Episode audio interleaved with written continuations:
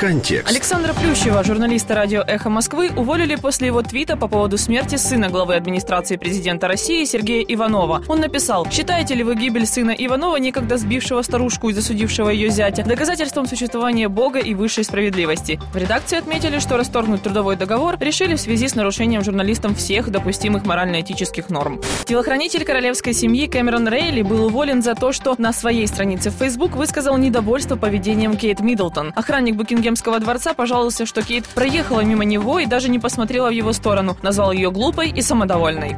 В Великобритании из-за публикации в Facebook была отведена присяжная. Женщина на своей странице описала весь ход судебного заседания, а в завершении отметила, что не знает, как поступить, и организовала всеобщий опрос. Кейтлин Дэвис вынуждена была покинуть место лидера группы поддержки футбольной команды New England Patriots после публикации фото в Facebook. На снимке была безобидная вечеринка, только на фото лидер группы поддержки стояла с маркером, а рядом с ней друзья, у которых этим маркером на лицах были нарисованы свастики.